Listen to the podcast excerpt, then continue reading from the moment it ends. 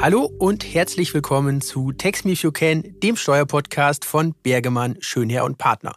Mein Name ist Florian Mack, ich bin Steuerberater an unserem Standort in Frankfurt am Main und begrüße Sie auch zur heutigen Podcast-Episode. Ja, unser Text-Update für den Monat August 2023. Die Sommerferien sind gestartet. Bei uns jetzt vom Studio ist das Wetter noch nicht so sommerlich. Äh, es hat stark abgekühlt. Aber das hält uns natürlich nicht davon ab, äh, trotz gesperrtem S- und U-Bahn-Tunnel hier in Frankfurt ins Studio zu kommen, um wieder für Sie, liebe Zuhörer und Zuhörer, das Aktuelle aus dem Unternehmenssteuerrecht kurz, prägnant und praxisnah zusammenzufassen. Ja, und ich habe mir heute wieder Verstärkung geholt im Studio. Neben mir Steuerberater Frank Schöneher. Gute Frank. Servus Florian, freut mich wieder hier zu sein. Und eine kleine Anmerkung, wir Steuerrechtler behalten ja immer einen kühlen Kopf. Ja, sehr gut. Ja, wir sind heute zu zweit, bisschen ausgedünnt, aber haben natürlich trotzdem wieder einige Themen mitgebracht. Vor der Sommerpause wurde noch mal einiges auch im Bereich der Steuerpolitik ähm, verabschiedet und auf den Weg gebracht. Und damit wollen wir doch auch direkt starten. Ja, wir fangen an mit der Säule 1, Pillar 1, das äh, OECD-Programm, ehemals Digitalsteuer. Wir haben eine Sonderfolge gemacht. Das ist so ein Thema, was steuerpolitisch ein bisschen ins Hinterraten geraten ist, auch wegen der Säule 2, komme ich gleich dazu. Aber bei der Säule 1 gibt es was Neues. Es gibt ein Ergebnispapier von der OECD, sogenanntes Outcome Statement und ähm, auch schließlich dann eine Konsultation zu diesem Amount B der dann ähm, quasi bis 1. September 2023 finalisiert werden soll, beziehungsweise bis dahin wird auch nochmal um Stellungnahmen gebeten und dann ganz klar das Ziel, bis Ende des Jahres hier auch einen endgültigen Bericht zu verabschieden, dass man die Inhalte dann im Januar 2024 bestenfalls in die OECD-Verrechnungspreisrichtlinien aufnehmen kann. Amount B, das ist ja die sogenannte Routinevergütung, ähm, die eben jetzt hier dann im Rahmen des Säule 1 Projektes neu arrangiert wird. Und äh, ja, das ist doch mal eine Neuerung. Äh, bleibt natürlich jetzt noch die Frage, wann denn auch das ganze vollumfängliche nationales Gesetz umgesetzt wird. Ähm, das wird sicherlich noch einige Zeit in Anspruch nehmen.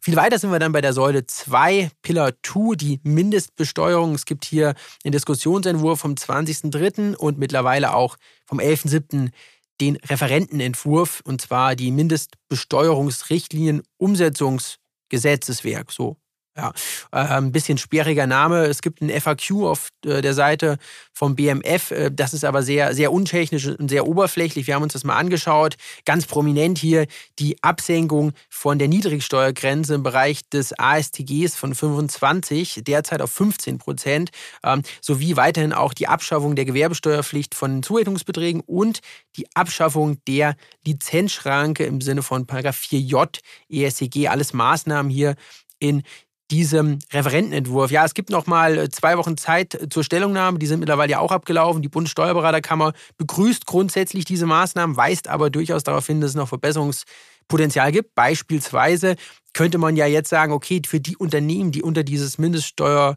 äh, Gesetz dann eben fallen, dass man hier eben nochmal prüft, ob äh, mitunter vielleicht weitere Missbrauchsvermeidungsnormen ähm, eben abgeschafft werden könnten. Einfach aus dem Grund, weil ich denke jetzt gerade an äh, Paragraph 4k Absatz 2 und 3, einfach der Anwendungsbereich dieser Norm zukünftig nicht mehr eröffnet sein wird. Ja, wir bleiben nochmal kurz bei dem Thema Lizenzschranke beziehungsweise bei der verwandten Schranke, der sogenannten Zinsschranke. Hier gibt es Neuigkeiten in Gestalt eines BFH-Urteils vom 22. März 23 wurde jetzt vor einigen Tagen veröffentlicht. Frank, du hast das einmal für uns angeschaut. Ja, das ist richtig. Äh, ein äh, positives Urteil für die Steuerpflichtigen, nämlich hatte der BFH über die Frage zu entscheiden, ob eine sogenannte Arrangement Fee, das heißt eine Vergütung für eine Konsortialführerbank, äh, für das Zusammenstellen eines Bankenkonsortiums und die Vermittlung eines Großkredits, ob die der Zinsschranke unterliegt oder nicht. Das Finanzamt sagte logischerweise ja, entsprechend äh, des BMF-Schreibens aus dem Jahr 2008. Der BFH hat äh, das nun aber verneint, weil er sich auf den Gesetzeswortlaut bezogen hat. Und da steht nun mal Vergütungen für Fremdkapital. Und die Arrangement Fee ist keine Vergütung für Fremdkapital, sondern eine Dienstleistung für das äh, Zusammenstellen des Kredits. Und deswegen fällt so eine Vergütung nicht unter die Zinsschranke und damit äh, wirtschaftlich gleichwertige Aufwendungen äh, wie zum Beispiel Avalprovision und andere Gebühren, Bereitstellungszinsen äh, dürften damit auch nicht von der Zinsschranke umfasst sein. Kleiner Wermutstropfen jedoch. Es gibt ein Referentenentwurf zu einem Wachstumsbeschleunigungsgesetz, Florian, nicht wahr? Genau, da werde ich äh, auch gleich nochmal was dazu sagen. Genau, und da soll auch die Zinsschranke neu geregelt werden und äh, von der Begrifflichkeit wird man äh, auf die Art und Weise dieses Urteil vermutlich wieder aushebeln. Ja, das bleibt auf jeden Fall ähm, spannend. Ich ergänze noch kurz ein, zwei Sachen. Ich hatte mir das auch mal angeschaut im Vorfeld. Das ist ja ganz interessant, weil ähm, sich ja hier auch nochmal auf die Rechtsprechung zur Gewerbesteuer bezogen wird, beziehungsweise die wird herangezogen. Paragraph 8 Nummer 1 Buchstabe A. Ähm, Entgelte für Schulden. Also hier kann man davon ausgehen, dass hier in, in, in den beiden Bereichen übereinstimmendes ähm, Rechtsverständnis ähm, herrscht. Ja, du hast es gerade angesprochen. Wachstumschancengesetz. Ähm, hier auch ein Referentenentwurf. Ein Tag nach Säule 2 am 12.07. Also hier wurde, wurde einiges publiziert. Ähm, das BMF ist also noch nicht im Sommerurlaub gewesen im Juli. Ähm, die Top 3 ähm, ja, Anreize. Es geht ja darum, auch die Wettbewerbsfähigkeit von Deutschland zu stärken. Ist einmal eine sogenannte äh, Investitionsprämie 2024 bis 2027. Das ganze gedeckelt auf 30 Millionen Euro. Geht natürlich wieder um den Bereich äh, Klimaschutz, wie wir ja in verschiedenen anderen steuerpolitischen Themen auch haben. Äh, zudem wird die Forschungszulage verdreifacht. Äh, maximale Bemessungsgrundlage wird dann zukünftig laut Entwurf 12 Millionen betragen. Und zudem, was ich ganz spannend finde, kommt es zu der Suspendierung der Mindestbesteuerung bei Verlustverträgen. 10d Einkommensteuergesetz, wir haben das Ganze ja auch in der Körperschaftssteuer, Gewerbesteuer, äh, zunächst beschränkt bis 2027, aber heißt natürlich konkret uneingeschränkte Verlustverrechnungsmöglichkeit. Ähm, gestatte mir, Frank, ich, ich mache nochmal vier, fünf Bullet Points, weil das ist äh, wirklich wahnsinnig, was da alles drinsteht. Sehr umfangreich. Es gibt noch ein paar äh, Grenzen, die angesprochen angepasst werden, die Anhebung der GWG-Grenze auf 1000 Euro, Erhöhung der Wertgrenze für den Sammelposten, Paragraph 6 Absatz 2a auf 5000 Euro. Wir haben die 7G Sonderabschreibung wird ähm, erhöht auf 50 Prozent. Wir haben auch eine interessante Sache im Bereich von 50c. Da geht es ja um die Freigrenze bei der Vergütung von Rechtüberlassung, also Quellensteuer im Bereich Lizenzen ähm, wird von 5 auf 10.000 Euro erhöht. Ähm, Finde ich, find ich auch jetzt sehr interessant. Und zu guter Letzt die privaten Veräußerungsgeschäfte zukünftig bis zu 1000 Euro dann eben hier nicht mehr fast. Ja, und äh, du hast es gesagt, äh, Modifikation der Zinsschranke. Ähm, es gibt da jetzt noch eine Einführung einer sogenannten Zinshöhenschranke. Die soll dann äh, ja quasi auch noch eingeführt werden. Da geht es darum, dass äh, demnach Zinszahlungen zwischen nahestehenden Personen nur insofern abzugsfähig sind, als diese den sogenannten Höchstzinssatz, der dann noch näher zu definieren ist, nicht übersteigen. Nahestehende Personen ist hier definiert äh, im Sinne des Paragraph 1 Absatz 2 AStG. Und zu guter Letzt ähm, nochmal im klassischen Unternehmenssteuerrecht DRC 6 ein Thema gewesen, internationale Meldepflicht für Steuergestaltung soll ausgeweitet werden. Das ist auch kein Geheimnis für innerstaatliche Steuergestaltung.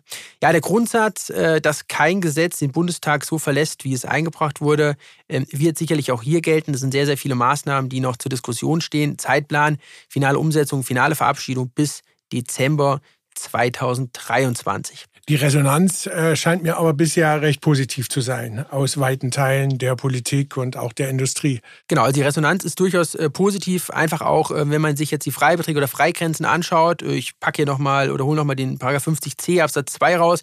Das ist natürlich dann auch durchaus aus verfahrensrechtlichen Gründen Erleichterung und ähm, entlastet den Steuerpflichtigen nicht nur äh, monetär, sondern wahrscheinlich auch, so ist ja auch die Zielsetzung des Ganzen, ein Stück weit äh, auf bürokratischer Ebene. Das wäre tatsächlich wünschenswert. Ja, ich habe noch zwei kleine Themen mitgebracht, dann sind wir steuerpolitisch auch durch. Es gibt noch ein BMF-Eckpunktpapier zu einer möglichen Änderung des des Grunderwerbsteuergesetzes, insbesondere auch im Hinblick auf das Inkrafttreten des MOPEC zum 01.01.24. Ja, hierin werden die Steuervergünstigungen der Paragraphen 5, 6, 6a und 7 Absatz 2 aufgehoben, beziehungsweise diese sollen ersetzt werden.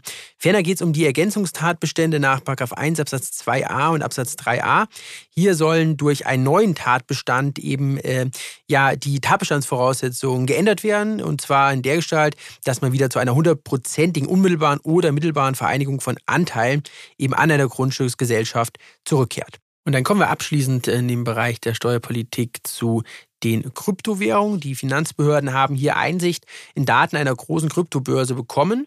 Ja, man könnte jetzt flapsig sagen, alle Steuerhändler jetzt hier aufgepasst. Äh, es gibt ein paar Artikel in der Presse auch, ähm, Anleger drohen harte Strafen. Wie retten sich säumige Anleger? Fragezeichen. Ja, also man muss mal schauen, äh, das NRW-Finanzministerium hat jetzt angefangen, diese Daten äh, zu prüfen. Diese Datensätze werden jetzt Ermittlern vorgelegt und dann wird eben geschaut, ob die Nutzer dieser Plattform die Gewinne richtig versteuert haben. Gegebenenfalls wird es dann steuerpolitisch konkret, wenn hier nochmal der Gesetzgeber nachschärft.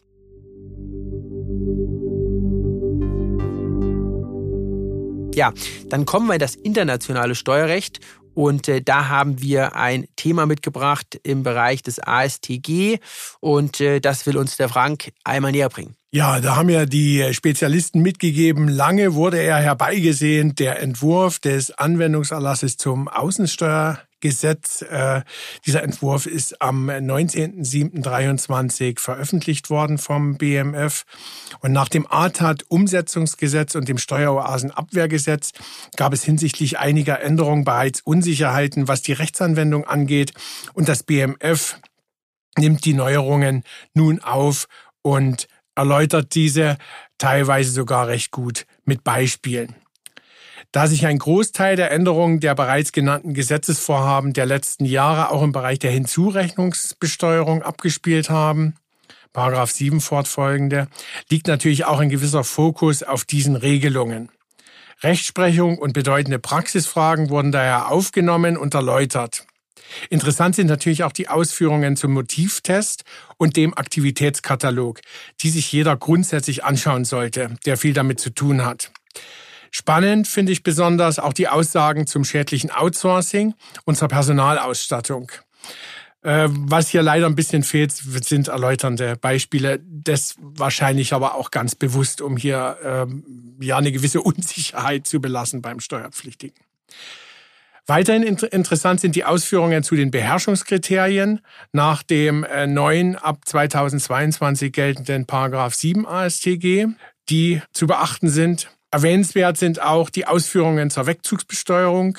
Der Fokus liegt auch hier auf den praxisrelevanten Fällen.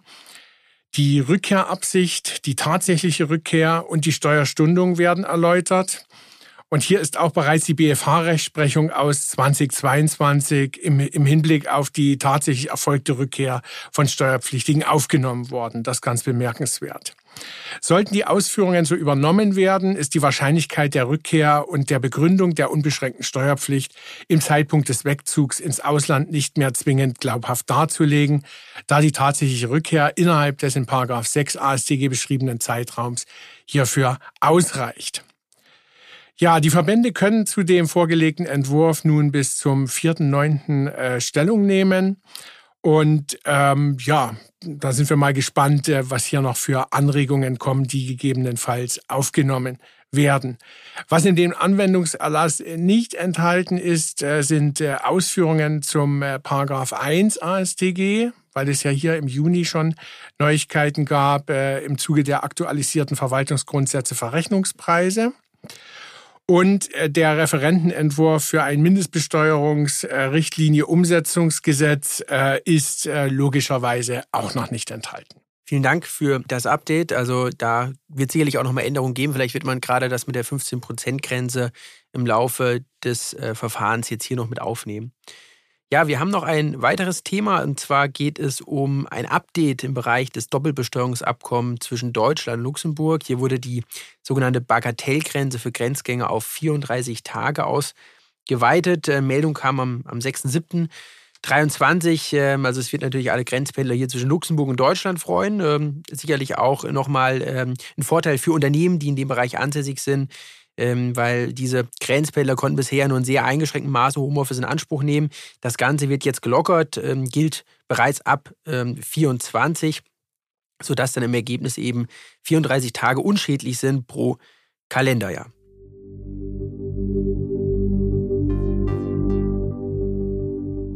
Wir kommen jetzt zu dem Bereich der Umsatzsteuer. Auch hier gibt es wieder Neuigkeiten. BFH-Urteil vom 15. Februar 2023. Es geht um den Vorsteuerabzug einer geschäftsleitenden Holding und da hat der BFH äh, im Anschluss an die EuGH-Entscheidung vom 8. September 2022 jetzt zum Vorsteuerabzug ähm, Stellung genommen und eben geurteilt, Frank. Richtig, die EuGH-Entscheidung äh, aus dem letzten Jahr, Finanzamt R, hat ja große Beachtung gefunden und der BFH hat das jetzt sozusagen hier auf den konkreten Fall ausgeurteilt. Und ähm, worum ging es hier im Kern? Es ging um äh, Bauträgergesellschaften, die äh, Wohnungen konzipiert haben und dann steuerfrei verkauft haben. Und die Gesellschafter haben sich das Ganze so strukturiert, äh, dass ähm, hier Leistungen der Gesellschafter erbracht worden sind über unentgeltliche Gesellschafterbeiträge.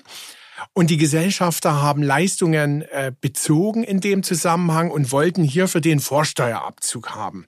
Und wenn das funktioniert hätte, wäre das ja tatsächlich eine erstaunliche Geschichte gewesen, denn letztlich äh, hing das ganze ja mit steuerfreien Ausgangsumsätzen zusammen. Und das finale Urteil, das hat dann auch nicht wirklich verwundert. Äh, letztlich äh, wurden vier Thesen aufgestellt zum Vorsteuerabzug einer Holdinggesellschaft. Und der Vorsteuerabzug, der soll zum einen nur dann erlaubt sein, wenn die Leistungen in direkten und unmittelbaren Zusammenhang mit steuerpflichtigen Dienstleistungen der Holding selbst stehen. Das zum einen oder zum Zweiten in direkten und unmittelbaren Zusammenhang mit den Umsätzen der Tochtergesellschaft stehen. Klammer auf, das sollten dann auch steuerpflichtige Umsätze sein, Klammer zu. Und drittens, in den Preis der an die Tochtergesellschaften verrechneten steuerpflichtigen Umsätze Eingang gefunden haben oder zu den allgemeinen Kostenelementen der Holding, der wirtschaftlichen Tätigkeit der Holding gehören. Also hier wurden nochmal die Kriterien klar definiert, nachdem eine geschäftsleitende Holding Vorsteuer abziehen darf oder eben auch nicht. Ja, und damit erteilt der BFH äh, Gestaltungsmodellen über eine Holdinggesellschaft, mit der dann eben ein Vorsteuerabzug erreicht werden soll, der bei der Tochtergesellschaft eben nicht erreicht werden kann, eine klare Absage. Wir kommen zu einem anderen Thema, dem Gelangensnachweis für innergemeinschaftliche Lieferungen. Hier ist ja so, der Unternehmer, der eben eine innergemeinschaftliche Lieferung ausführt, muss den Nachweis, dass der Gegenstand in das übrige Gemeinschaftsgebiet gelangt ist, durch ein Rechnungsdoppel bzw. eine Bestätigung des Abnehmers eben dann erbringen. Ja, hier gibt es jetzt eine Neuigkeit und zwar ein BMF-Schreiben vom 11. Juli. Und ähm, da geht es um den Gelangsnachweis und zwar validierte EMCS-Eingangsmeldung. Vielleicht nochmal kurz erklärt. Hierbei handelt es sich um ein EDV-gestütztes Beförderungs- und Kontrollsystem für verbrauchsteuerpflichtige Waren, Frank. Ein sehr technisches Thema. Es geht eben hier um den Spezialfall der Ausfuhr von verbrauchsteuerpflichtiger Waren und die Teilnehmer an dem äh, sogenannten EMCS-Verfahren, äh, das dann dazu führt, dass der andere Mitgliedstaat eine validierte Eingangsmeldung erstellt. Die können äh, diese entsprechenden äh, Unterlagen aus diesen Verfahren als äh, Gelangensnachweis benutzen. Allerdings nur dann, wenn Sie in den entsprechenden Formularen dort den Bestimmungsort angegeben haben. Wichtig dabei zu wissen ist, äh, dass äh, der Bestimmungsort verpflichtend äh, bei diesem Verfahren nur angegeben werden muss, wenn Lieferungen an ein Steuerlager erfolgen, Direktlieferungen erfolgen oder Lieferungen an entsprechend zertifizierte Empfänger erfolgen. In allen anderen Fällen ist das nicht zwingend vorgegeben und das BMF sagt, überall dort, wo der Bestimmungsort nicht in diesem Formular drin ist, ist das auch nicht als Gelangensnachweis geeignet. Ja, und der Bereich ist ja auch immer wieder Gegenstand von äh, Betriebsprüfungen, Sonderprüfungen. Und da hast du uns noch eine interessante Zahl mitgebracht, eine sehr aktuelle. Äh, Frank, ähm, ja, hau doch mal raus, um was geht's da? Ja, stimmt. Das BMF hat jetzt stolz verkündet, dass die Umsatzsteuer-Sonderprüfer im Jahr 22 ein Mehrergebnis von 1,5 Milliarden Euro eingefahren haben. Wahnsinn. Weiterhin wurde mitgeteilt, äh, dass hier 1673 Sonderprüfer im Einsatz waren und diese sozusagen jeweils 38 Sonderprüfungen durchgeführt haben, was bedeutet ein Mehrergebnis von ungefähr 900.000 Euro pro Prüfer? Ein gutes Geschäft für den Fiskus, ja, würde ich mal sagen, Florian. Sie, ja, fast, fast das Gehalt des Betriebsprüfers wieder drin. Aber Frank, was mich interessieren würde, du warst ja auch mal beim Finanzamt. Wie ist es denn in der klassischen äh, Betriebsprüfung, wenn es jetzt um Ertragssteuern geht? Ähm, wie ist da das durchschnittliche Mehrergebnis? Liegt das höher als bei den Umsatzsteuer-Sonderprüfern oder wie kann man das äh, davon, da, Ja, kommt auf die Größenklasse gerne an bei den kleineren Betrieben, nicht bei den größeren schon. Häufig handelt es sich aber hier um Gewinnverschiebungen. Inwieweit das jetzt äh, hier der Fall war bei den Umsatzsteuersonderprüfungen, das steht hier nicht. Ja, also interessant wäre noch mal zu wissen, äh, was von dem Mehrergebnis äh, wirklich auch finales Geld für den Fiskus war oder was reine, was auf reine Verschiebungen zurückzuführen ist.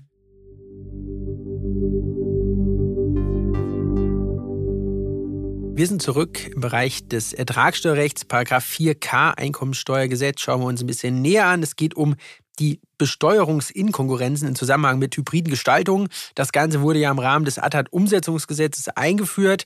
Ähm, ja, bei der Vorschrift ist es ja so, dass ähm, für das deutsche Steuerrecht es sich um eine neuartige Regelung handelt, ähm, die sehr umfangreich ausländische Besteuerungsfolgen in den Tatbestand quasi aufnimmt. Und dadurch gibt es natürlich zahlreiche Auslegungsfragen. Wir haben 128 Randziffern, 18 Beispiele. Und äh, Frank, was sind die Kernaussagen dieses BMF-Schreibens? Also die jetzt hier zusammenzufassen, fällt mir wirklich schwer, Florian. Die Welt der Hybrids und äh, Double Dips äh, ist nun mal sehr äh, komplex und äh, ausschweifend. Äh, vielleicht nur äh, einen Punkt dazu. Ich fand interessant, dass äh, bei der Frage von Besteuerung oder Nichtbesteuerung das äh, ASTG beziehungsweise die Hinzurechnungsbesteuerung eine Rolle spielen soll. So zum Beispiel bei Paragraph 4k Absatz 1, wo es äh, darum geht, dass Inkongruenzen in, im Bereich von Finanzinstrumenten besteuert werden sollen, dass die Nicht- oder Niedrigbesteuerung im Ausland auch gegeben bzw. nicht gegeben sein soll, wenn der Einbezug in die Bemessungsgrundlage für eine Hinzurechnungsbesteuerung erfolgt.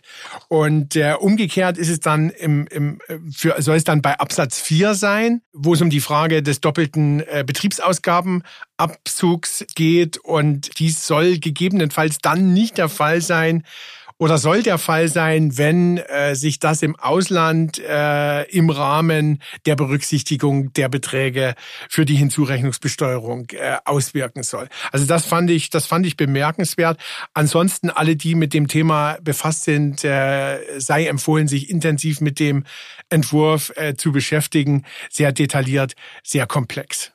Und du hast ja gerade gesagt, es ist ein Entwurf. Äh, das Ganze ist vorläufig, insoweit nicht ausgeschlossen, dass es hier nochmal zu Ergänzungen oder Änderungen kommt. Wir sind in dem Bereich der Gewerbesteuer nun die erweiterte Kürzung. Ich lese mal kurz hier den, den Leitsatz vor.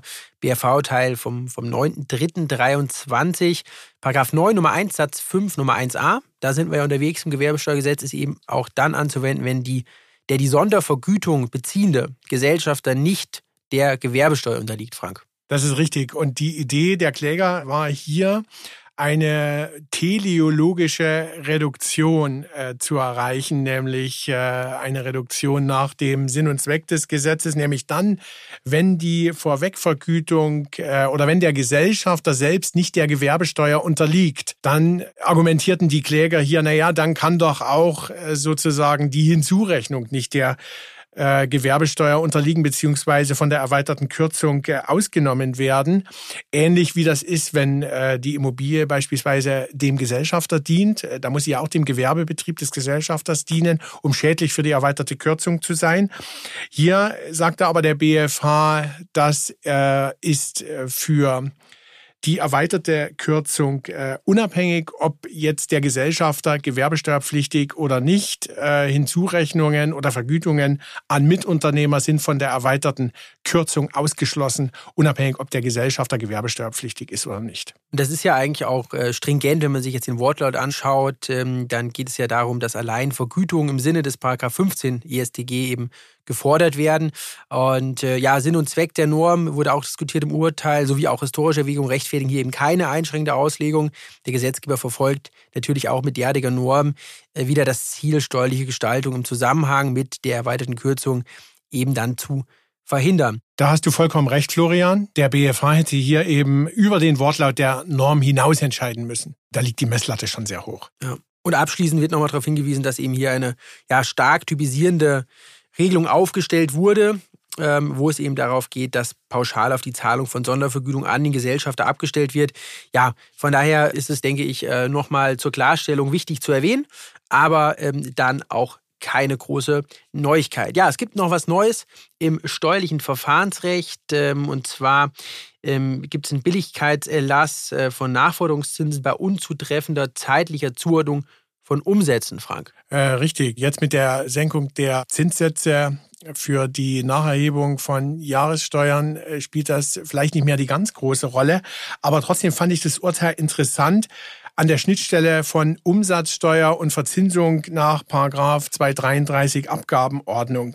Dem Urteil lag folgender Fall zugrunde. Wir hatten eine Firma, die war umsatzsteuerpflichtig und er hatte monatlich Voranmeldungen abzugeben. Es gab keine Dauerfristverlängerung. Die Firma war Sollversteuerer, hat aber faktisch Istversteuerung gemacht und hat deshalb 90 Prozent ihrer Umsätze immer einen Monat zu spät erklärt. Was letztlich dazu geführt hat, äh, dass sie einen permanenten Liquiditätsvorteil faktisch hatte. Und das Finanzamt hat das genau so gesehen und hat eben entsprechend in der Betriebsprüfung die Umsätze richtig zugeordnet. Und an der Schnittstelle der Kalenderjahre führt das eben dazu, dass entsprechende Nachforderungen dann gestellt werden, die nach entsprechenden Zeiträumen auch zu verzinsen sind. Und der Steuerpflichtige hat äh, Erlass der Zinsen beantragt aus Billigkeitsgründen, weil er argumentierte, dass sich das jeweils nach einem Monat ja wieder umgekehrt hat. Und das Finanzamt hielt dem entgegen, nein, dadurch, dass das monatlich rollierend war, war das ein dauerhafter Vorteil und deswegen gibt es auch keinen Zinserlass aus Billigkeitsgründen.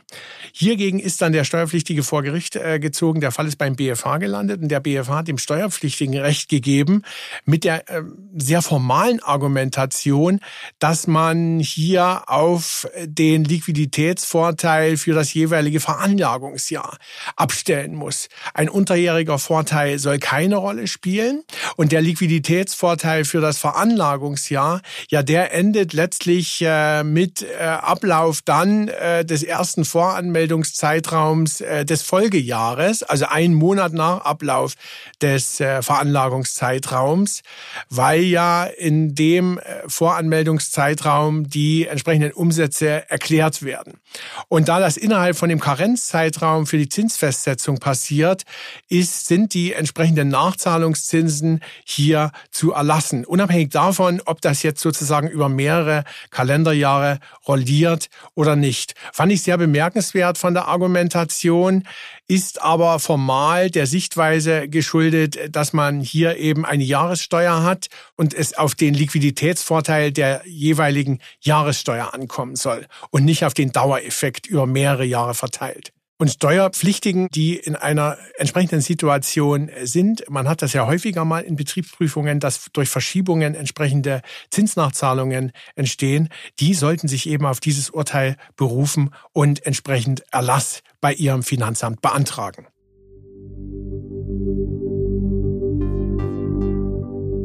Bevor wir dann abschließend zu unserer Statistik des Monats August kommen, haben wir noch ein Thema im Bereich der Erbschaft und Schenkungssteuer. Und zwar ist beim Bundesverfassungsgericht ein interessantes Verfahren anhängig.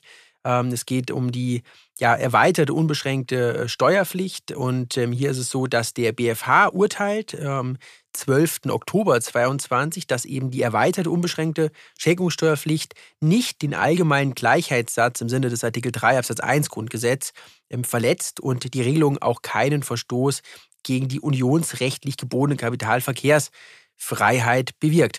Ja, ähm, jetzt stellt sich natürlich die Frage, um, um was geht es, was ist der Hintergrund? Ähm, ich äh, führe das nochmal ganz kurz aus. Nach 2 Absatz 1 Nummer 1 Erbschaftssteuergesetz ist es ja so, dass die Steuerpflicht in den Fällen des äh, Paragraph 1 Absatz 1 Nummer 1 bis 3, wenn der Schenker zur Zeit der Ausführung der Schenkung oder eben der Erwerber zur Zeit der Entstehung der Steuer ein Inländer ist, für den gesamten Vermögensanfall ein. Das heißt die unbeschränkte Steuerpflicht. Ferner gelten als Inländer eben auch deutsche Staatsangehörige, die sich nicht länger als fünf Jahre dauernd im Ausland aufgehalten haben, ähm, ohne im Inland eben einen Wohnsitz zu haben. Ja, und diese Regelung wird jetzt hier angegriffen, diskutiert vom Bundesverfassungsgericht und die werden wir uns natürlich dann auch anschauen, sobald es hier Neuigkeiten gibt und ein Urteil. Ja, noch eine äh, interessante kleine Statistik, bevor wir dann zu der großen Statistik kommen. In äh, 2022 war äh, das so, dass das Vermögen, was eben durch Erbschaften und Schenkung übertragen wurde, einen Wert von 101,4 Milliarden Euro erreicht hat. Das ist das, was veranlagt wurde beim Finanzamt. Hört sich gut an. Ich war nicht dabei. Ja, tatsächlich leider nicht. Und ich hoffe auch, Frank, äh, damit kommen wir jetzt zum, zum letzten Thema, dass du auch bei äh, den sogenannten Pandora Papers nicht dabei warst. Äh, Gleiches gilt natürlich für die sogenannten Panama Papers.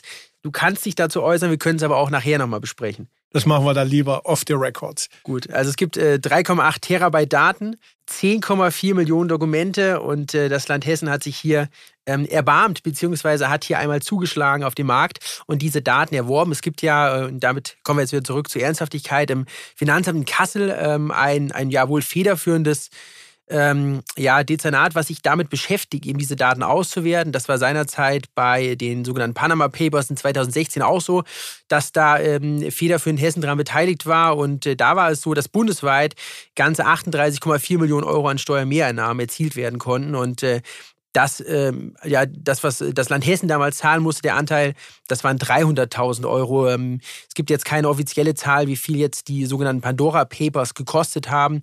Ähm, aber es ist auf jeden Fall ähm, beeindruckend und man äh, kann natürlich hier auch davon ausgehen, dass es ein sattes, sattes Mehrergebnis dann geben wird.